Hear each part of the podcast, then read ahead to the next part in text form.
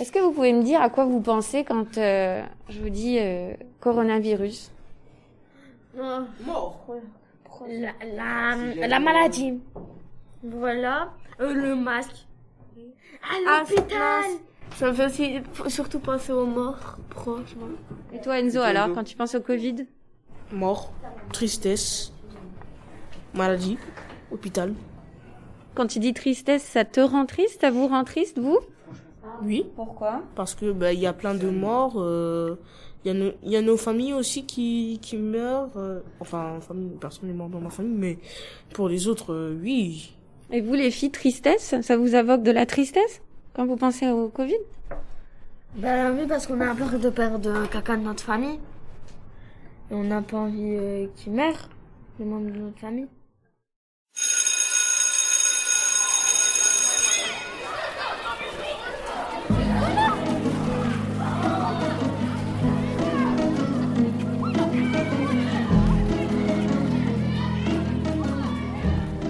Comment vous avez réagi au confinement, pendant le confinement D'abord, on était heureux parce qu'on n'avait pas l'école.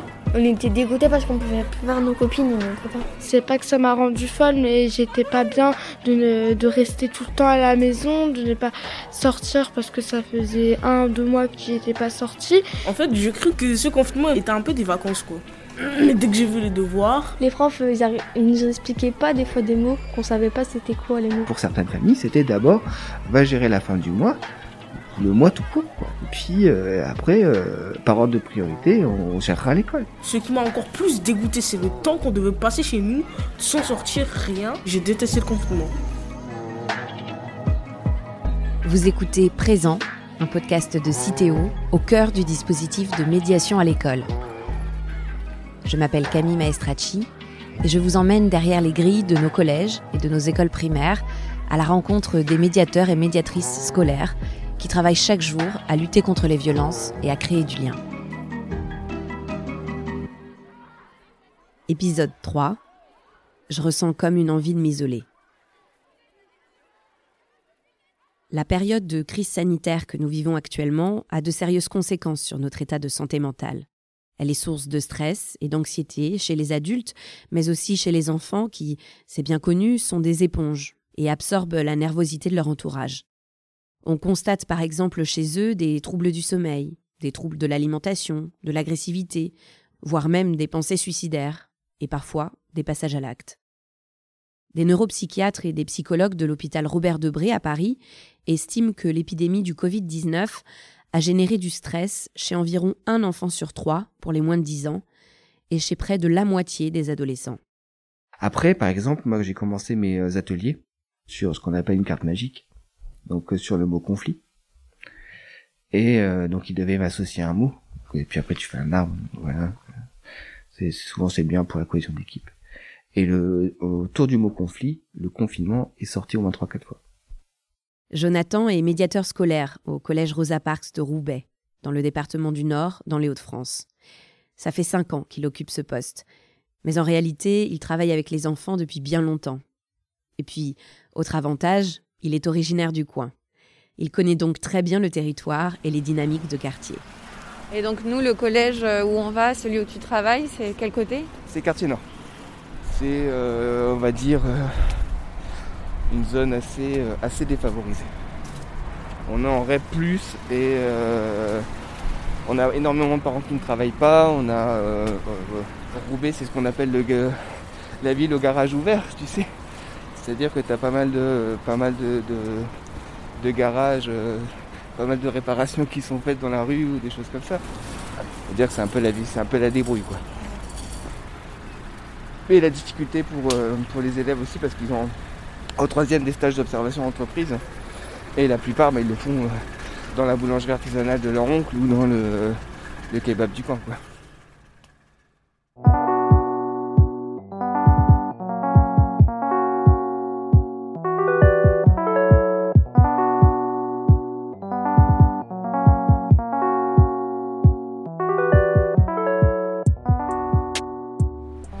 Là-bas, le quartier c'est le quartier de l'Épeule. Je sais pas si tu as déjà entendu parler. Quartier très populaire aussi. Quartier de l'Alma. Euh, moi mon quartier il est là-bas, quartier nord. En fait, pour comprendre cette ville-là, il faut vraiment, faut vraiment comprendre ce, côté secteur. Cette fierté aussi de faire partie de son quartier. Moi, ce qui m'avait marqué, c'était, je voyais marqué partout PCC, RBX, euh, 3PTS et machin. Mais qu'est-ce que c'est que ces trucs-là, quoi Ça veut rien dire en plus. Et en fait, PCC, c'est Peel City Criminal. C'est le quartier du Peel. Donc le City Criminal, tu vois le truc. Euh, RBX, bah, c'est Roubaix simplement. 3 PTS, 3 ponts. De temps en temps, t'as des petites guéguerres, euh, des guéguerres de secteur, on va dire, qui se font. Mais ce qui, ce qui m'avait frappé, c'est ce côté, euh, j'appartiens à, à ce quartier-là, tu vois, ce côté, ce côté assez fier de. voilà.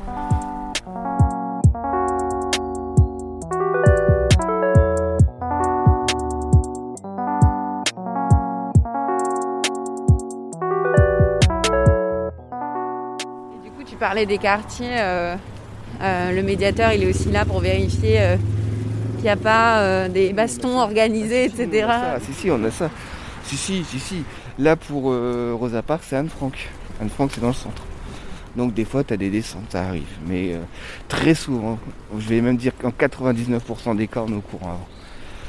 Un gamin qui a balancé, ou. euh, Souvent, ça fonctionne par le gamin qui dit euh, Monsieur, je crois qu'il y a un truc. Il y a, il y a un rendez-vous au canal, il y a un, un octogone, comme ils appellent ça. Donc. euh, Un octogone? Un octogone, ouais. Alors avant c'était la mode du catch. Maintenant c'est la mode du MMA. J'ai appris que ça se battait sur les euh, sur un octogone le ring. Donc, octogone, si t'entends octogone, c'est qu'il y a une bagarre. Et j'ai dû côtoyer le pavé. Pas à pas, je me dis que c'est pas vrai. Papa, maman, les gars, désolé. Je ressens comme une envie de m'isoler. Section d'assaut. Désolé.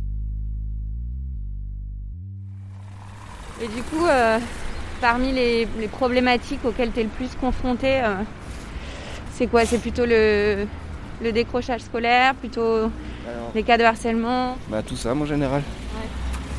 Alors, si on parle vraiment de décrochage scolaire, oui, ça existe.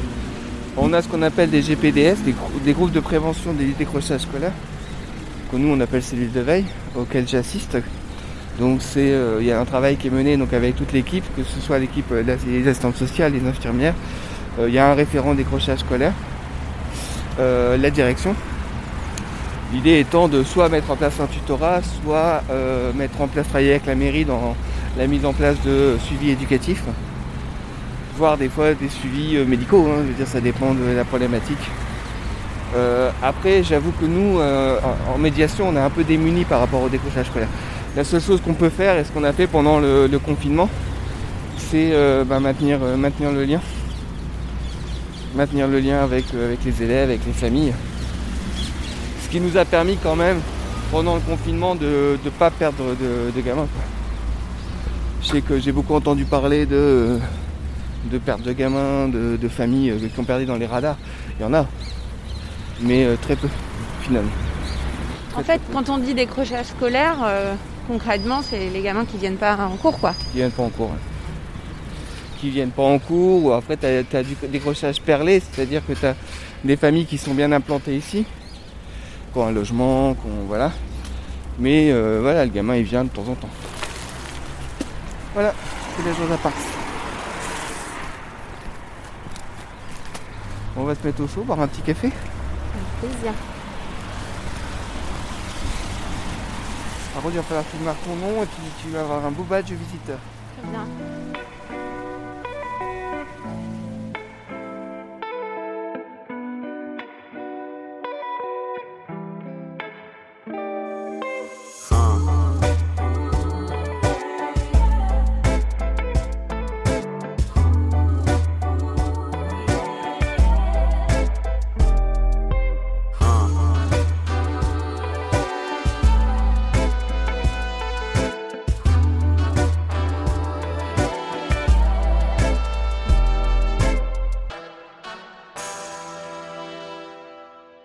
Je m'appelle Aranza et je suis en 5e C. Je m'appelle Yasmina, j'ai 12 ans, je suis en 5e au collège Rosa Parks. Le confinement, ça m'a, c'est pas que ça m'a rendu folle, mais j'étais pas bien de ne, de rester tout le temps à la maison, de ne pas sortir parce que ça faisait un, deux mois que j'étais pas sortie. C'est comme si on était enfermés, donc c'était un peu chiant. Moi, je préférais voir mes copines, tout ça tous les jours avec tes frères et sœurs, avec les problèmes qui durent, tu t'énerves beaucoup euh, très facilement. Mais moi, ça m'a rendu folle aussi pour les infos parce que même si on était en confinement, à un moment ça descendait, à un moment ça remontait, et ça a aussi rendu folle ma mère parce qu'elle savait pas quand elle allait sortir et moi aussi. Ah, vu que ma maman elle aidait mes sœurs, vu que des fois j'arrivais pas à faire le travail, mais moi je devais le faire toute seule parce que j'arrivais mieux à me concentrer. Mais au bout d'un moment, c'était quand même chiant parce que ça fait que je passais des heures sur ça. C'était dur aussi parce que toute la journée, il y avait deux devoirs où je comprenais pas trop et ça, j'arrivais pas trop à rendre mes devoirs à cause de la connexion comment il fallait qu'on fasse pour l'ordinateur ou pour le téléphone. Les profs, ils, ils nous expliquaient pas des fois des mots qu'on savait pas c'était quoi les mots. J'ai essayé de me préoccuper, je faisais de nouvelles activités et euh, ça allait. Par exemple, j'ai commencé à dessiner. J'ai euh, ma mère, elle a, elle a préparé des gâteaux donc je l'ai fait avec elle. Maintenant, je cuisine un peu et après voilà. Pendant le premier confinement, en mars 2020, avec la fermeture des établissements, Jonathan a dû adapter le dispositif de médiation. Sa mission principale, c'était avant tout de maintenir le lien, pour éviter que des élèves ne sortent complètement des radars. Alors déjà en mars, on s'est posé la question, enfin tous les médiateurs, c'est qu'on s'est dit euh, mince, nous on fait principalement du présentiel, on fait de la gestion de conflits. La gestion de conflits, ben ça se passe euh, à l'intérieur d'établissements, ça se passe aux abords d'établissements. Donc on s'est on s'est posé la question. Puis après on s'est euh, on s'est rendu compte que ben, la gestion de conflits, ben, maintenant elle se ferait et l'actualité nous l'a montré de manière intrafamiliale. Alors on s'est posé la question comment fait-on pour intervenir dans le sacro-saint milieu familial? Donc c'est très difficile, voire impossible. Pour certaines familles, c'est complètement difficile. On a, on a contacté les, directions, les principaux. On leur a dit, ben voilà, on vous propose de contacter les familles. Donc j'ai contacté les familles. Comment ça s'est passé? Ben au départ, j'étais un peu euh, pas sceptique parce que j'ai toujours cru en mon métier, mais euh, assez assez dubitatif quoi. Je me suis dit mais comment je vais faire? Je suis pas démarcheur téléphone, moi. Je, voilà quoi. Et ben on s'est lancé quand même. Alors la première semaine un peu un peu de cafouillage parce qu'on sait pas trop quoi dire et puis comme je comme je le dis, on rentre chez eux quoi. On rentre chez eux en étant chez nous. Concrètement, ça se passe comment euh, T'appelles, tu dis je souhaiterais parler euh, à l'élève? Bah, D'abord, je me présente. Parce que les, les, moi je me présente aux familles. D'abord euh, les familles qui me connaissaient pas qui savaient pas j'étais j'étais sur le carnet de correspondance au-dessus de la croix machin.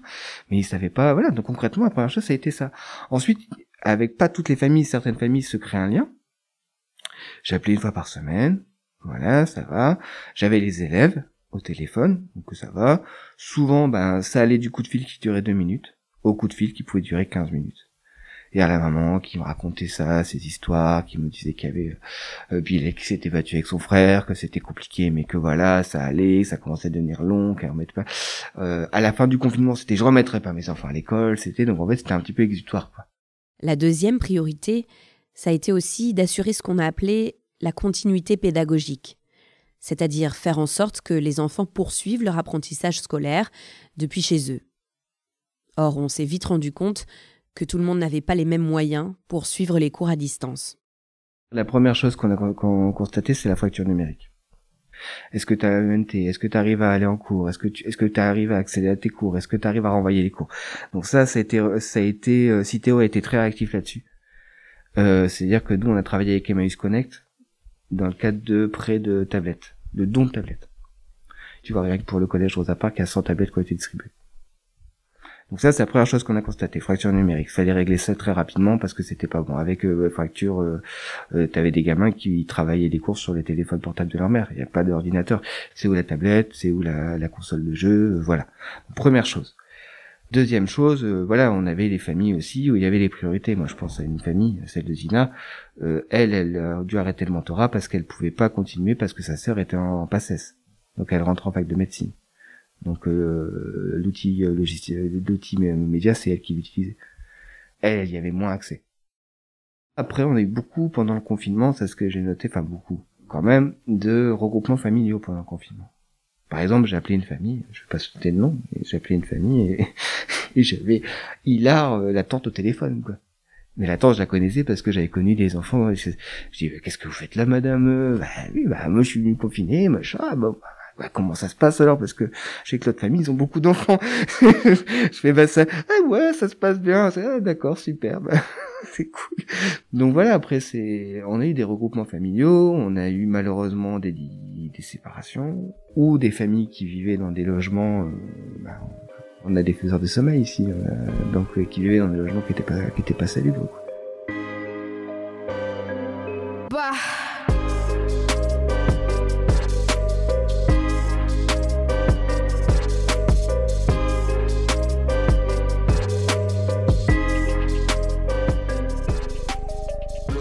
Donc tu me disais aussi une des choses qui a été euh, mise en place à ce moment-là, donc il y a eu le phoning, le, le, le fait aussi de garder du lien, et puis le mentorat. Et le mentorat, ouais, donc euh, c'est euh, une, une collaboration qui a été faite avec l'association Passerelle les compétences et l'association Citéo, donc euh, mon employeur. Et en gros, ben voilà, moi mon travail à ce moment-là, quand on a lancé ça, c'était leur expliquer les, les spécificités de mon quartier, de mon de ma zone. Moi j'avais des élèves qui étaient à la ramasse. Donc j'ai euh, sélectionné des familles, donc toujours avec ce souci de familles qui ont besoin de soutien, mais qui sont sérieux. Donc j'en ai sélectionné 10 et dans les 10, il y en a eu 8 contenus, deux qui ont abandonné. Ça veut dire quoi concrètement? Ah, c'est euh, une réussite.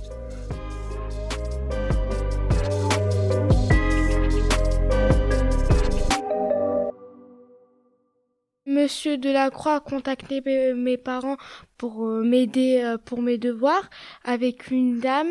Et elle m'a aidé à faire euh, mes devoirs et ça allait mieux parce que moi à cause de ça avant je me levais hyper tôt et euh, je finissais très tard parce que à chaque fois que je finissais il y avait un nouveau devoir à rendre le même jour. Donc c'était très euh, compliqué. J'arrivais pas j'arrivais pas à me connecter sur mon ENT donc je pleurais et tout. Et après ben monsieur Delacroix a contacté mes parents et m'a aidé à mieux diriger mon travail. Au tout début, j'étais pas très à l'aise parce que comme c'était une inconnue, je savais pas comment réagir euh, auprès de la personne, je savais pas comment elle allait m'aider, je savais pas si elle allait comprendre les exercices, mais après ma mère, elle m'a soulagée, elle m'a dit que c'était son travail, donc après j'étais soulagée. Grâce à ça, ben, j'ai eu une bonne note pour euh, mon deuxième et troisième trimestre et euh, ben c'était bien. C'était quoi les matières où tu avais un peu de mal peut-être? Mathématiques, histoire et euh, il y avait aussi physique chimie. Et aujourd'hui, comment ça va dans ces matières? Euh, ça va très bien, mais mathématiques en géométrie, euh, je me, j'arrive pas. Mais pour la physique chimie, ben maintenant je veux devenir prof de physique chimie, donc euh, j'aime bien et je m'intéresse plus à cette matière. Moi, je veux pas être au-dessus, je veux être à la hauteur. Nekfeu, Neketsu. Mais les parents, ils sont où? Ils font quoi? Ils... C'était le confinement aussi. Les parents, ils géraient. T'as des parents qui avaient plus de, qui avaient plus de boulot. Les garages, euh, c'était une source, tu vois, le côté garage à ciel ouvert, comme on appelle ça. C'était du, c'était de l'argent qui rentrait. Euh, on va pas se mentir, t'en as beaucoup qui bossaient au black. Et du jour au lendemain, terminados, quoi. Très clairement.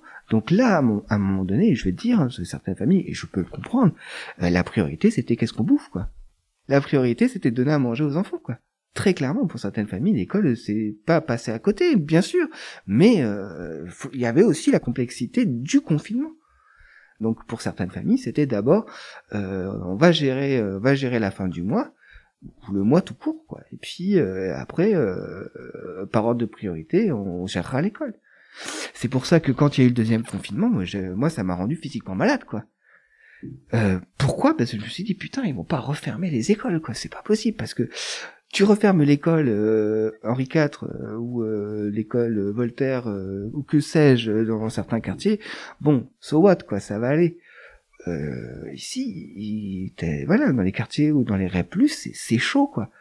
Outre l'apprentissage, euh, outre les, les, les savoirs et les connaissances, il y a le cadre. C'est hyper nécessaire pour eux, plus que d'autres peut-être. Cet aspect, euh, ces, ces règles, ce- ces habitudes, ces, euh, ces rites. Je vais partir du côté rituel de l'école, c'est hyper important. C'est un peu une deuxième maison en fait. Et heureusement. Et heureusement.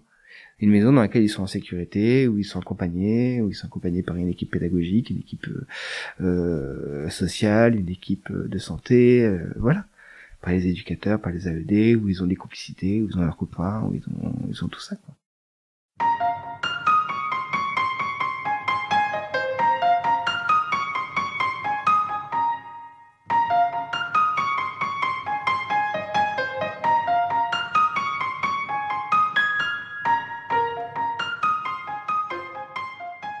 Aujourd'hui, les élèves portent tous des masques. Les passages à la cantine et les horaires de récréation sont fixés en décalé pour limiter le mélange des classes. Certains jeux collectifs, comme le foot ou le basket, sont interdits dans la cour. Il n'y a plus de sorties scolaires. Bref, les conditions d'éducation sont encore très contraignantes et la crise sanitaire continue de laisser des traces et de perturber les relations, les émotions et la scolarité des élèves.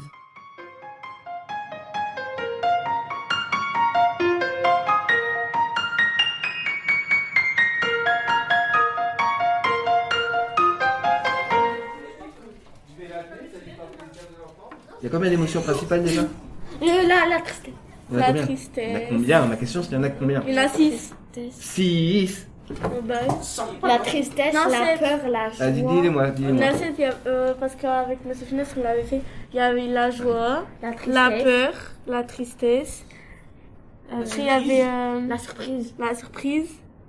Elles sont autour de quatre émotions principales, on est d'accord On est joyeux, on a peur, on est triste, on est en colère. Dans ce contexte difficile, le médiateur n'est ni un sauveur, ni un magicien. Mais c'est une personne ressource qui tient un rôle crucial. Il alerte, rassure, maintient le lien, apprend aux élèves à gérer leurs émotions et finalement les aide sans doute à mieux affronter la situation actuelle. En travaillant sur les émotions, on s'est rendu compte d'une chose, c'est que les émotions, ça servait pas à rien. D'accord Vous vous souvenez de ça Que c'était un signal qui était envoyé au cerveau pour nous aider à nous protéger. C'est bien fait quand même la nature. hein. Mais le problème, c'est que comme à cet âge-là, notamment Enzo, dans leur tête, il y a des grues parce qu'ils sont en chantier, ils n'arrivent pas à gérer les émotions. C'est normal. Donc nous, on est là pour travailler sur ça. Mets ton masque correctement, Enzo, s'il te plaît.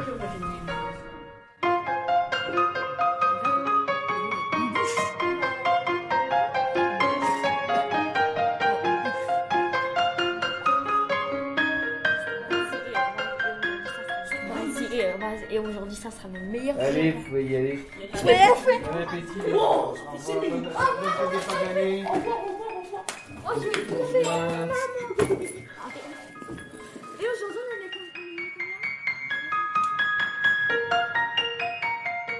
Dans le prochain épisode, un escape game sur mesure, des élèves apprentis acteurs, l'inquiétude des parents, la question du harcèlement.